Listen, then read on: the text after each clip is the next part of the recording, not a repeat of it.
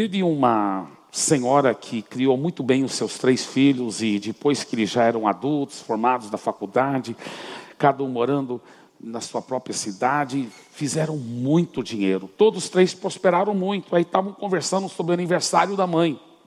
E o primeiro falou: cumpri um, realizei um sonho. Sempre tive um sonho de comprar para a mamãe uma casa. Comprei uma mansão que eu dei para ela. O segundo falou: olha, o carro é pequeno, porque é só mamãe, mas eu comprei um carro de centenas de milhares de reais. Dei de presente para ela. O terceiro falou: Olha, parece engraçado, mas eu comprei um papagaio.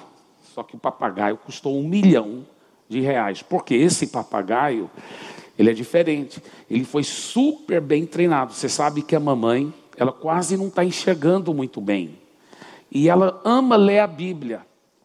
E como que ela vai ler a Bíblia? Então, esse papagaio foi treinado muitos anos pelos maiores especialistas, ele sabe toda a Bíblia Sagrada decorada, tudo de cor.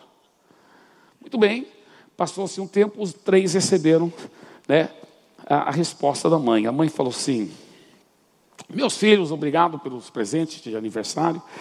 Milton, a casa que você me deu, uma mansão, é linda, mas ela é muito grande, eu moro sozinha. É muito difícil me locomover, muito menos a manutenção e a limpeza de um local tão grande. Geraldo, gostei do carro, é bonito demais, mas você sabe que eu sempre gostei de carro grande, não gosto de carro pequeno. Mas, meu querido Joaquim, seu presente simples realmente foi meu favorito. Aquele frango foi delicioso. Ela não enxergava muito bem, né? Pensou que era um frango. Lá se foi um milhão de reais.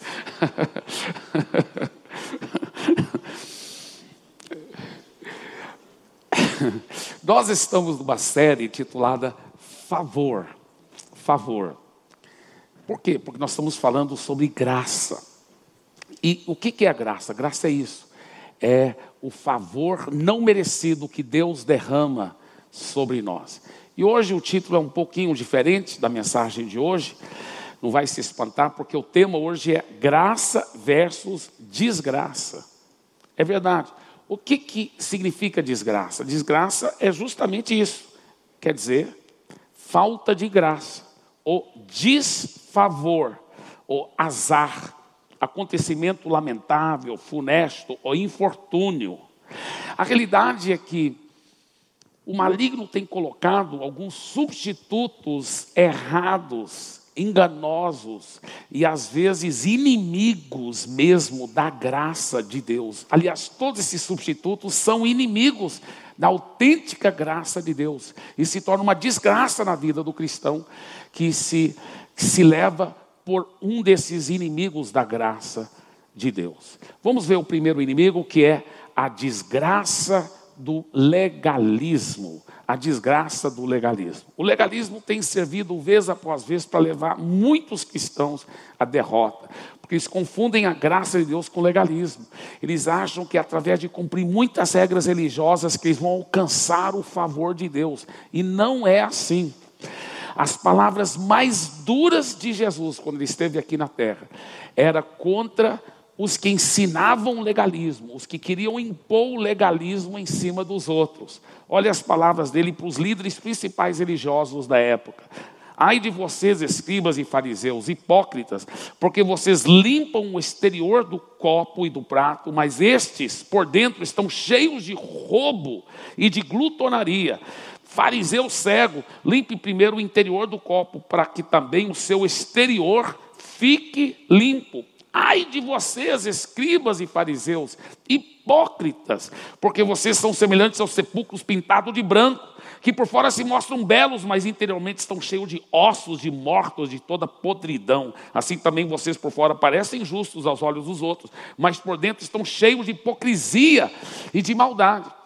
E o que mais irritava Jesus, no bom sentido da palavra, porque ele tinha muito amor pelas pessoas, o que mais o irritava é que esses religiosos, eles colocavam muito peso, muitos usos e costumes, muitas regrinhas, muito legalismo em cima dos outros. se quiser alcançar o favor de Deus, tem que penar. Mas eles mesmos muitas vezes não praticavam aquelas regras que eles mesmos estavam ensinando. Ele diz em Lucas: ai de vocês também, intérpretes da lei, porque sobrecarregam os outros com fardos superiores às suas forças, mas vocês nem sequer com o dedo tocam nesses fardos. Agora, tem uma história muito interessante de um jovem senhor, porque outro trecho da Bíblia mostra que ele era um jovem, apesar de ser muito rico, ele era um jovem senhor, um homem que, quando Jesus ia saindo, diz Marcos 10, um homem correu em sua direção e se pôs de joelhos diante dele, lhe perguntou: Bom mestre, que farei para herdar a vida eterna?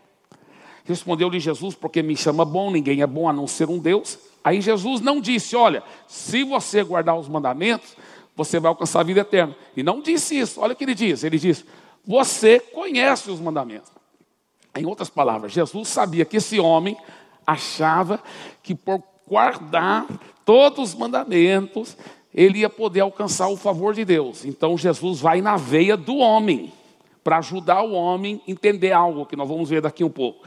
Ele diz: Você conhece os mandamentos. Não matarás, não adulterarás, não furtarás, não dirás falso testemunho, não enganarás ninguém, honra teu pai e tua mãe. E aquele jovem, toda sinceridade, eu creio, ele declarou: Mestre, a tudo isso eu tenho obedecido desde a minha adolescência. Então, ele realmente procurou cumprir tudo certinho, tudo certinho. E olha o próximo versículo. Jesus olhou para ele e o amou. Porque ele não era um que estava impondo o legalismo nos outros. Ele era uma vítima desse legalismo. Entendeu? Então ele, ele era uma vítima desse tipo de legalismo. Jesus chamava a atenção dos, dos que estavam impondo a regrinhas dos outros, mas ele tinha compaixão dos que estavam sendo vítima disso. Jesus olhou para ele e o amou. E Jesus disse para ele: Olha, falta-lhe uma coisa. Vai, venda tudo o que você possui, dê o dinheiro aos pobres, você terá um tesouro no céu. Depois venha e siga-me. Jesus tocou no ponto nevrálgico. Por quê?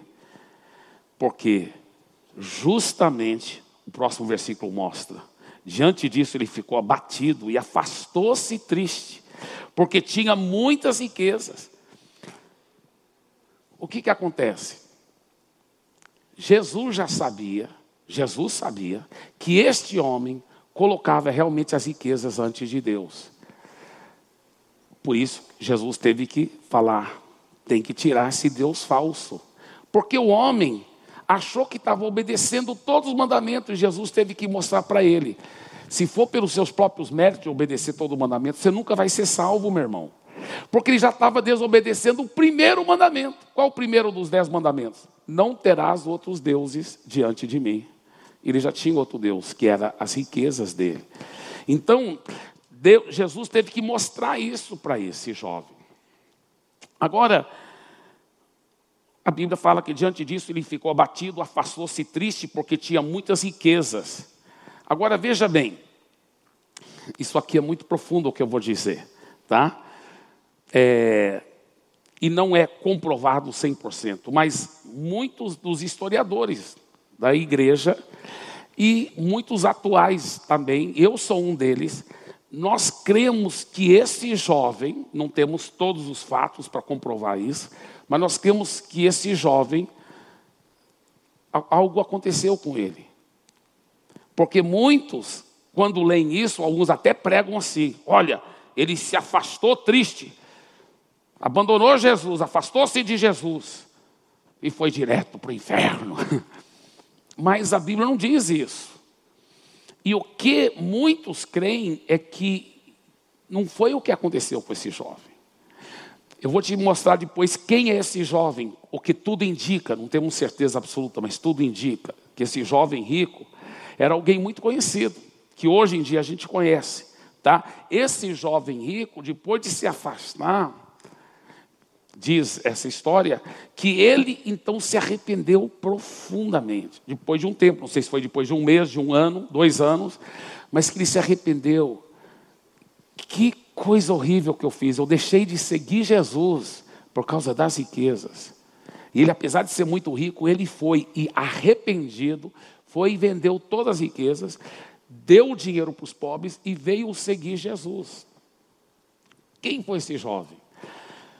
Dizem muitos estudiosos que esse jovem era o próprio João Marcos, o famoso João Marcos, que escreveu o Evangelho segundo São Marcos. Ele que conta essa história aqui, que nós acabamos de ler. Por isso que ele pode contar certos detalhes, por exemplo, e fala que quando esse jovem viu Jesus, ele se jogou aos pés de Jesus, ajoelhou. Ele falou outro detalhe, que Jesus olhou para ele e o amou ele com certeza nunca esqueceu aquele olhar de amor de Jesus. E ainda no livro de Marcos, ele conta uma outra história muito interessante. Olha essa história aqui, Marcos 14. Um jovem, isso foi quando foram prender Jesus aquela noite no jardim do Getsemane, um jovem coberto unicamente com um lençol, seguia Jesus. Eles o agarraram, mas ele largou o lençol e fugiu nu. Nenhum outro evangelho fala dessa história.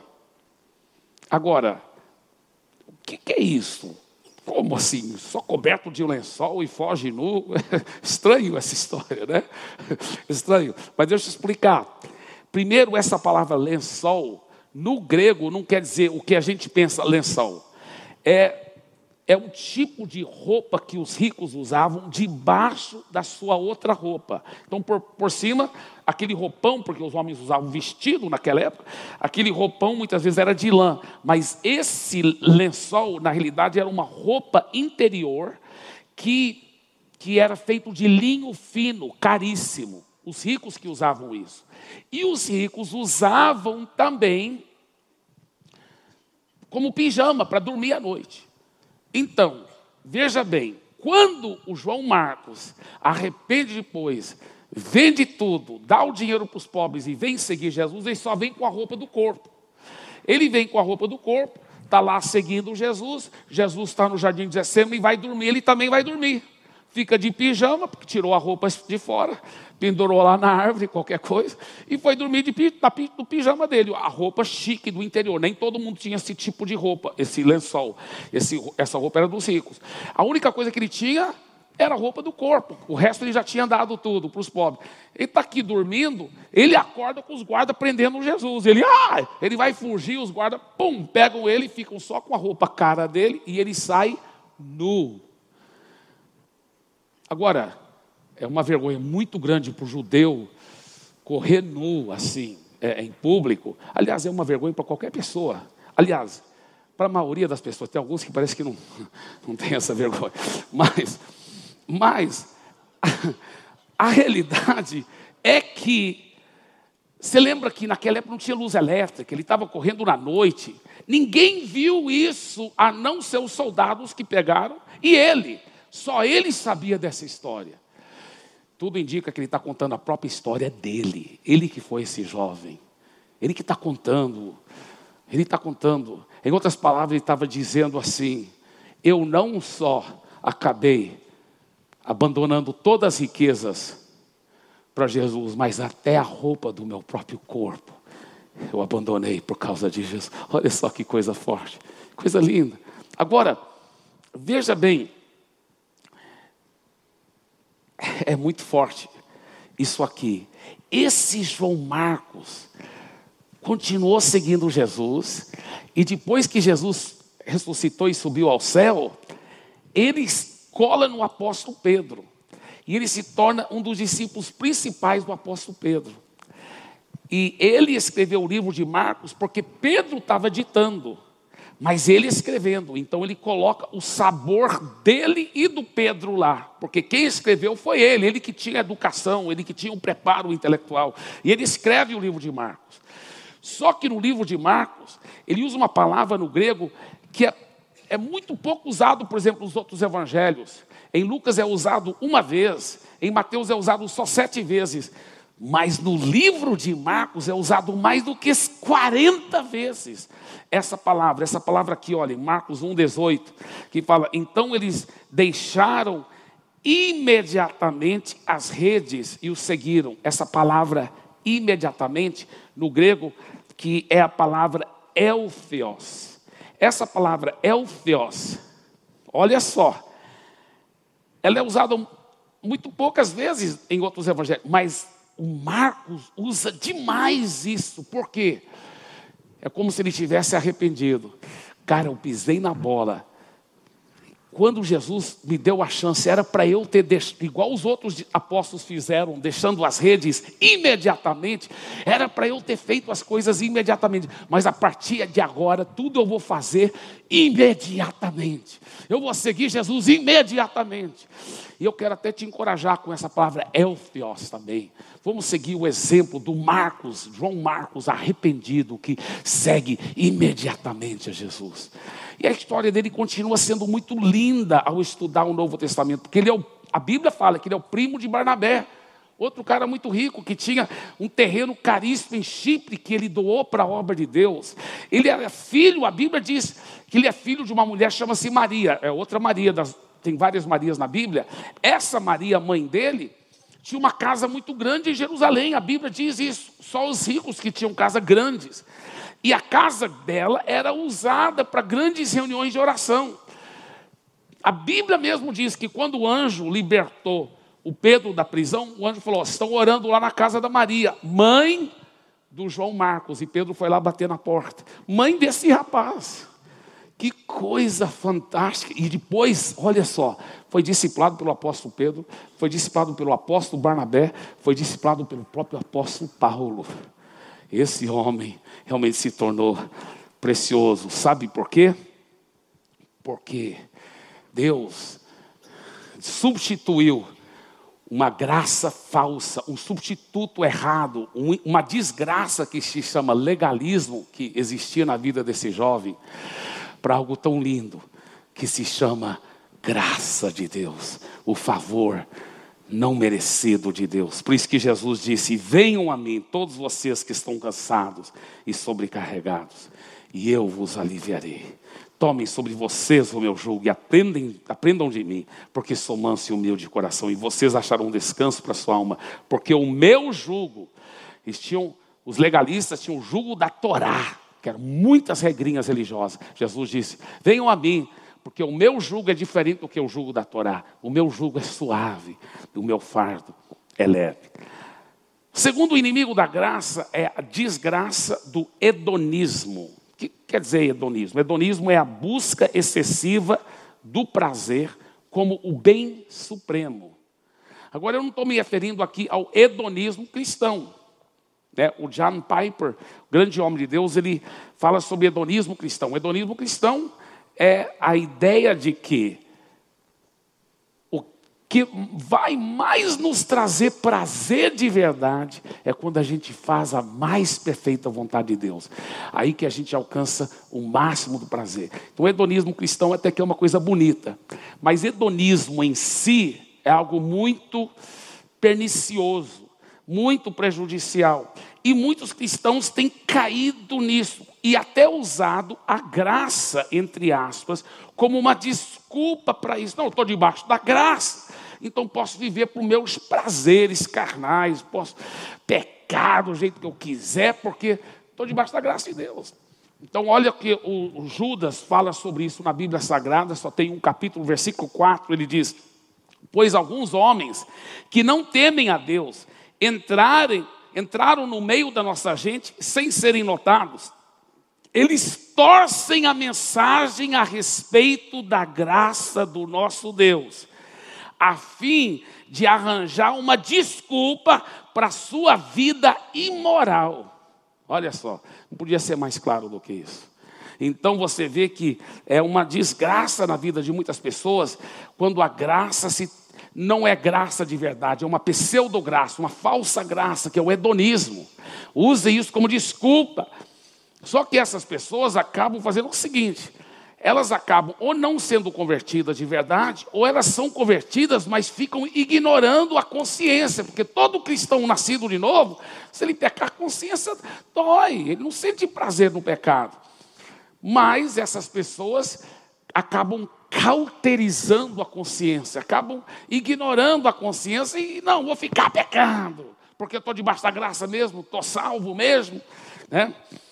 Veja bem o que Deus fala sobre a graça verdadeira em Tito. Ele diz: pois Deus revelou a sua graça para dar a salvação a todos. Essa graça nos ensina a abandonarmos a descrença e as paixões mudanas. Então, a graça verdadeira de Deus, ela, ela te empodera para viver uma vida santa, ela te ensina, ela te. Você fica tão apaixonado, tão transformado por Jesus, que você agora é uma nova pessoa, você tem uma nova natureza, essa nova natureza nem quer pecar mais, essa nova natureza tem a vitória, o empoderamento para vencer o pecado, aleluia. Ah, isso que é graça de verdade, não essa desgraça do hedonismo, amém? Agora, terceiro grande inimigo da graça é a desgraça na culpa não resolvida. A desgraça da culpa não resolvida. Nesse tipo de desgraça, da culpa não resolvida, esse inimigo da graça, o diabo trabalha principalmente com três mentiras. A primeira mentira é essa: se sou cristão, qualquer sentimento de tristeza em relação a algum pecado cometido é do maligno. Eu não estou debaixo da graça de Deus, então, quando eu peco, não é para sentir triste, não, porque já estou perdoado mesmo, presente, passado e futuro, não é para sentir triste sobre nenhum pecado. Não, peraí. Isso é uma grande mentira do diabo, porque quando a pessoa age assim, o que, que ela vai fazer muitas vezes? Tolerar pecado na vida dela. E cauterizando a consciência. O que, que é uma consciência cauterizada? Pega alguém que, que bebe café muito quente, fervendo todo dia e ele vai aos poucos, através dos anos, cauterizando, criando calos nos lábios, na língua e até na garganta.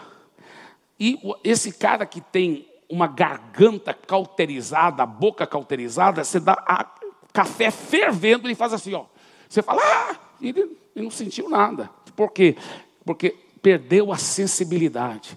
Tem gente que de tanto ignorar a consciência, perderam a sensibilidade. É cristão? É. Nasceu de novo? É. Mas ele está em águas perigosíssimas, como nós vamos mostrar daqui um pouco. Porque está cauterizando a consciência dele. Isso é gravíssimo. Isso é gravíssimo. Agora, alguém fala assim, mas peraí, peraí, pastor Ibe. É, é, não é verdade que uma vez, porque é tudo pela graça, nós não somos salvos pela graça. Essa graça de Deus, nós não somos pecado perdoado passado, presente, futuro. Então, então, uma vez salvo, sempre salvo. É isso, pastor? Uma vez salvo, sempre salvo. Sim e não. Vou explicar. Vou explicar. Isso aqui é muito interessante. Como que nós somos salvos? Olha o que a Bíblia diz, Efésios 2, 8 a 9. Ele diz, porque pela graça sois salvos mediante a fé. Então não é por obras que você é salvo é pela graça mediante a fé. Agora, como continuar salvo? Tá, milhões de cristãos aqui no Brasil realmente acreditam assim: eu sou salvo pela graça mediante a fé. Tá, favor totalmente imerecido, recebi de Deus. Mas agora que eu estou salvo, eu preciso viver em santidade, porque no momento que eu não viver em santidade, e, e se eu morrer sem pedir perdão de Deus aquele pecado, eu estou frito, assado e cozido, vou para o inferno. Em outras palavras, o que, que eles creem? Eles creem, parece até certo, num certo sentido, o que eu acabei de falar, mas está totalmente errado. Porque o que, que, que, eles estão crendo? Eles estão crendo assim: eu sou salvo pela graça mediante a fé, mas eu continuo salvo pelas boas obras. Não, meu irmão. Você é salvo pela graça mediante a fé e você continua salvo pela graça mediante a fé. Olha o que diz a Bíblia em Colossenses: E vocês que no passado eram estranhos, inimigos do entendimento pelas obras más que praticavam, agora, porém, ele os reconciliou no corpo da sua carne, mediante a sua morte, para apresentá-los diante dele santos inculpáveis. E é preciso. Paulo está dizendo: olha, vocês eram pecadores, vocês eram pessoas totalmente errado, faziam tudo errado, e agora vocês receberam a graça e a misericórdia de Deus. E Deus agora já está te apresentando diante dele, e você continua santo, inculpável, irrepreensível. Só que vírgula, aí ele fala, vírgula, se é que vocês permanecem na fé, alicerçados e firmes, não se deixando afastar do evangelho, da esperança do evangelho que vocês ouviram que foi pregado a toda criatura debaixo do céu, do qual eu, Paulo, me tornei ministro. Então ele falou: vocês vão continuar. Vocês foram salvos pela graça, mediante a fé. E vocês vão continuar salvos se, se é que vocês permanecem na fé. É a Bíblia que diz isso, irmãos. Não fui eu que inventei isso, está aí em preto e branco, não, amarelo, amarelo e branco. Amarelo e preto, quer dizer. Mas está aí, está tá escrito na palavra de Deus, gente. Então, veja bem, vamos até entender isso um pouco melhor, tá? Uma ilustração que eu inventei. Vamos supor um casal, um casal que ama Jesus, que já entregou a vida para Jesus, um casal espiritual. E eles antes quando eram novos convertidos, brigavam horrivelmente, mas agora já passou-se muitos anos, estão andando em santidade, quase nunca brigam, sabe? E até quando dá qualquer discussãozinha, estão pedindo perdão de Deus e um do outro. Maravilha, maravilha. Quase nunca mais discutiram, mas um dia o inferno se soltou quando eles estavam no carro junto, e os dois começaram a brigar horrivelmente. Nunca mais eles tinham brigado desse jeito, mas brigaram feio, até palavrão saiu dos dois lados. E enquanto estão no meio da briga, um caminhão vem e bate. Bum! Os dois morreram instantaneamente. Não, te, não tiveram tempo de pedir perdão de Deus. E aí? Foram para o céu ou para o inferno? é óbvio, com todo o carinho que eu digo, é muito óbvio que foram para o céu. Você fala, por quê? Porque não foram salvos pelas boas obras. Eles foram salvos pela graça mediante a fé.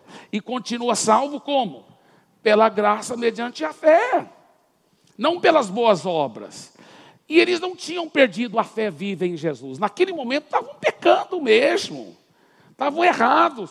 Mas eles não tinham perdido a fé viva em Jesus. Eles estavam salvos ainda. Tá. Pastor Eibe, você está falando que enquanto eu tenho essa fé viva em Jesus como meu Senhor e Salvador, e, e quando eu pecar, quer dizer, não perco minha salvação. Não, não perde não. Não perde não, meu querido. É a Bíblia que fala isso, não sou eu. Ele fala, se permanecer fazendo tudo certinho. Não. Se permanecer nunca mais brigando com a sua esposa. Não. Se permanecer na fé. Você fala, ah, então o negócio está fácil demais.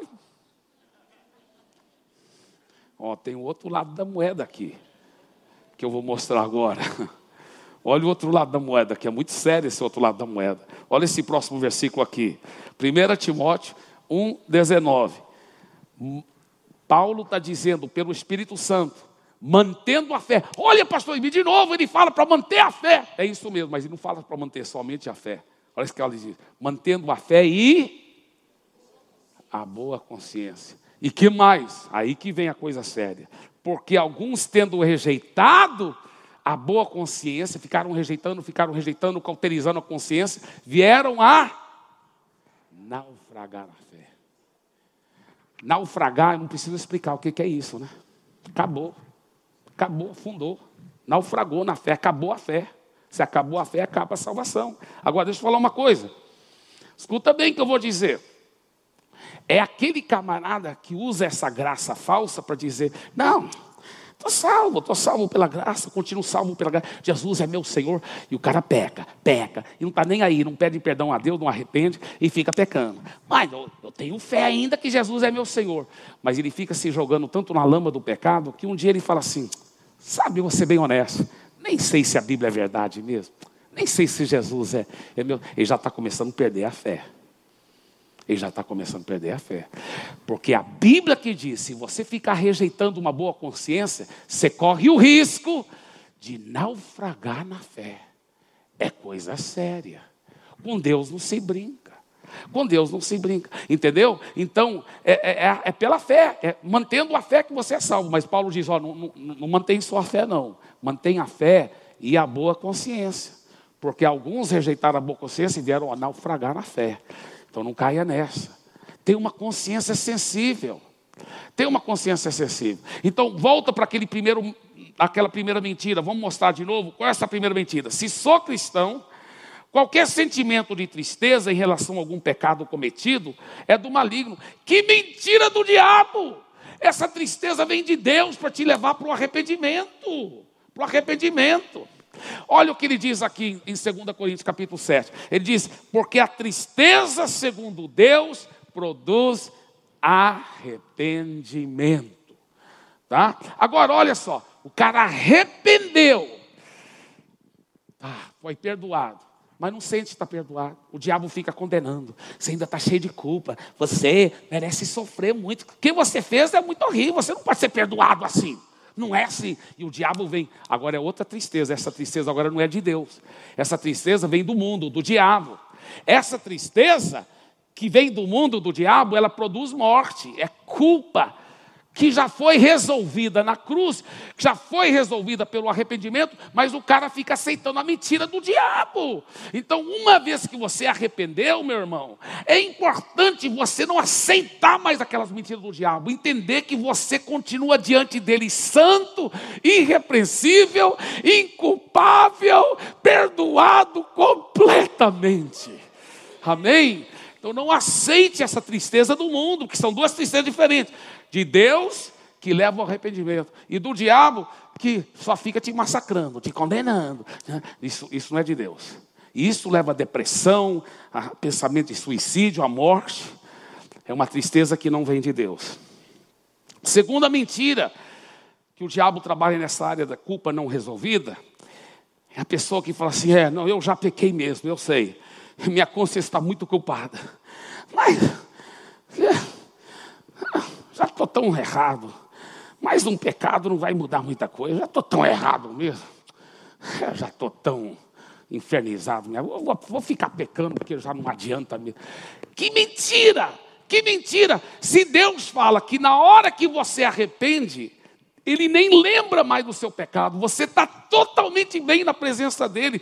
Não vai aceitar uma mentira dessa.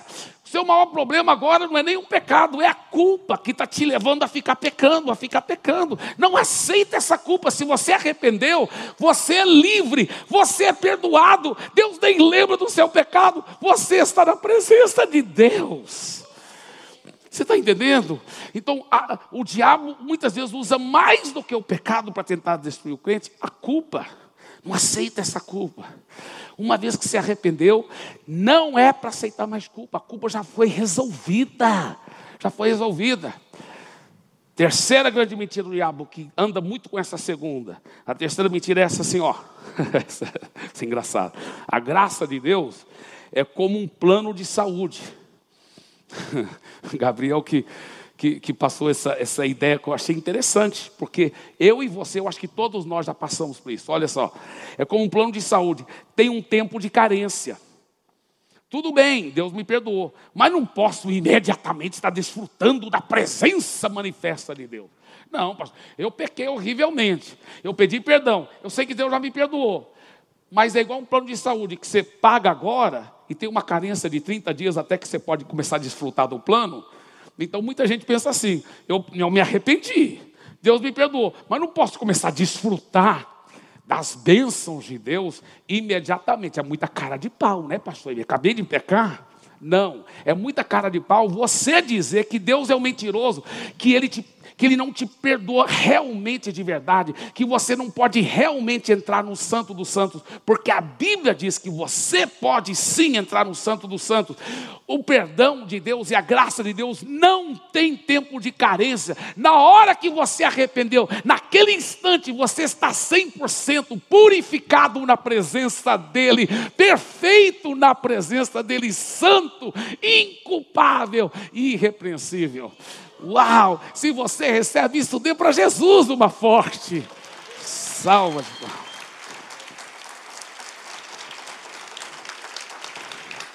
Olha esse trecho fantástico. Ele fala, portanto, irmãos, temos pleno conhecimento. Para você que arrependeu, olha o que ele diz: para entrar no Santo dos Santos, não é no átrio, não é no santo lugar, é no Santo dos Santos, na mais profunda presença manifesta de Deus.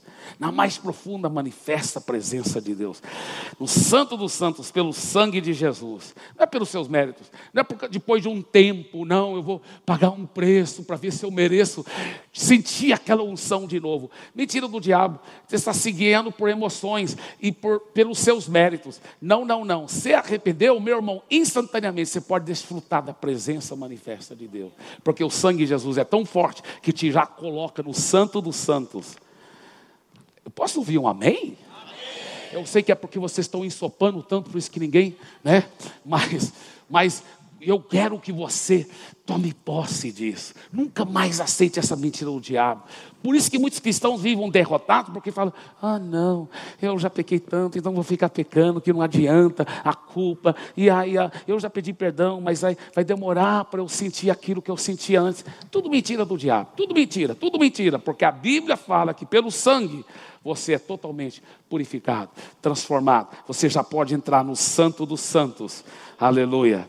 Por um novo e vivo caminho que ele nos abriu por meio do véu externo do seu corpo. Temos, pois, um grande sacerdote sobre a casa de Deus. Sendo assim, aproximemo-nos de Deus com um coração sincero e com plena convicção de fé, tendo os corações aspergidos para nos purificar de uma consciência culpada, e tendo os nossos corpos lavados com água pura, apeguemos-nos com firmeza à esperança que professamos, pois aquele que prometeu é fiel. E Deus me deu uma frase que eu fiz questão de pedi-los para colocar no telão essa frase, porque eu acredito demais nessa frase. E a frase é o seguinte: não acredite na mentira do diabo. Receba agora, agora, agora, não deixe para depois, receba agora a purificação e o perdão de Deus e instantaneamente seja super purificado pelo sangue de Jesus. Super purificado, super purificado, super purificado, super purificado. Ah, uau, que benção. Nós vemos como essas três desgraças, esses inimigos da graça de Deus têm derrotado tantos cristãos. Mas qual é a arma principal para derrotar esses três inimigos da graça? A arma principal é a própria graça de Deus. Como o pastor Ivanildo me deu a ideia, é a graça da graça. A graça da graça. Esse é o segredo. É a graça da graça. João capítulo 1, versículo 16 fala: Porque todos nós temos recebido da sua plenitude e graça sobre graça. Eu amo isso, graça sobre graça. Faz assim com as suas mãos e fale em voz alta: graça sobre. Diga, eu recebo graça sobre graça. Uau! Yeah! Yeah! Aleluia! Aleluia! Olha para o seu irmão e fala assim: receba graça sobre graça. Aleluia! Yes! Yes! Yes. Ele diz em Romanos 5,17: Se pela ofensa de um e por meio de um só reinou a morte, muito mais, por favor, diga muito mais. Muito mais os que recebem a abundância da graça, a graça sobre graça, abundância da graça sobre graça e o dom da justiça reinarão em vida. A palavra no grego lá é muito forte, é que como um rei, como uma rainha, você vai reinar sobre as circunstâncias na vida Zoe, que é a vida divina, sobrenatural de Deus, aqui nessa terra. Quando você recebe graça sobre graça, você é empoderado para viver uma vida vitoriosa, uma vida que reina sobre as circunstâncias e não as circunstâncias reinando sobre você. Aleluia. Você recebe graça sobre graça. Dê para Jesus uma bem forte, forte salva de palmas. Aleluia. Eu quero terminar contando duas histórias que eu vi agora. Estava em Brasília, reunido com muitos dos pastores das maiores igrejas do Brasil, e tinha um pastor de uma enorme igreja, enorme, 11 mil pessoas, de um país muçulmano. Eu não vou falar o nome do país, porque essas coisas aqui são gravadas, nem posso falar o nome do pastor, mas é um país onde muitos dos, dos principais lideranças do terrorismo é lá. Eles dizem que a cabeça da serpente é lá, nesse país. É o que eles dizem. Esse pastor pastoreia uma igreja de 11 mil. Ele é muito meu amigo, já fazem vários anos que eu conheço ele. Quando ele me viu, ele falou de novo: Você tem que vir para. Quase que eu falei o nome do país aqui. Você tem que vir para tal país, você tem que vir, pastor Eime, ensinar sobre discipulado, é tanto muçulmano convertendo. Esse pastor também é um grande médico, a esposa dele também é médica, são intelectuais, são é, árabes, mas sim, são super top, top. E o que, que acontece? Ele conhece o mundo intelectual lá, os caras intelectuais do islamismo chegaram para ele, admitiram, falar, Cara, nós não sabemos o que fazer. O islamismo ia dominar o mundo através da procriação, de fazer bebê. Mas no nosso país, só ultimamente, 8 milhões, e são os muçulmanos falando, 8 milhões de muçulmanos se converteram ao cristianismo. É uma coisa de. É, irmãos, é uma revolução que o Espírito Santo. Eu estou falando de coisas bem fresquinhas, acabei de ouvir agora, semana passada, essa semana que passou agora, desse pastor. Ele, ele contou uma história fenomenal. Ele falou, ele falou, olha, eu estava orando, porque eu, eu ganho muita gente para Jesus. Mas eu estava orando, Senhor, converte um Saulo de Tarso aqui nesse país. Um desses grandes terroristas. Porque ele vai poder ganhar muito mais muçulmano do que eu. Converte um deles. Não foi que aconteceu? Um dos líderes terroristas principais converteram agora, não faz tanto tempo atrás. E esse camarada, isso é uma história verdadeira que aconteceu. Esse cara converteu Jesus e estava extasiado tal. Quando chega o braço direito dele, o segundo em comando, chegou lá e falou assim: chefe, tem uma missão para nós que é para a gente matar um líder cristão muito grande na capital e tudo. Ele falou: não, não vou fazer mais. Como chefe? Não, não faço mais isso, porque agora eu também sou cristão. O cara falou: Você está louco? Eu não estou entendendo, não estou ouvindo isso verdadeiro. Você que matava os cristãos, está dizendo que é cristão? Ele disse: Eu sei, eu, eu sei que é muito difícil você entender. Mas eu peço, meu colega, que você só faça uma coisa. Volta para sua casa, fecha a porta, fica sozinho em sua casa e fale assim para Jesus. Fala assim: Jesus, se o Senhor for filho de Deus, se manifeste a mim. Porque o muçulmano ele acredita que Jesus foi um grande profeta, mas nunca acredita que ele é filho de Deus. Entendeu? Então fala assim: se só faz essa simples oração, você faz? Ele falou: Claro, chefe, o senhor está mandando, vou fazer.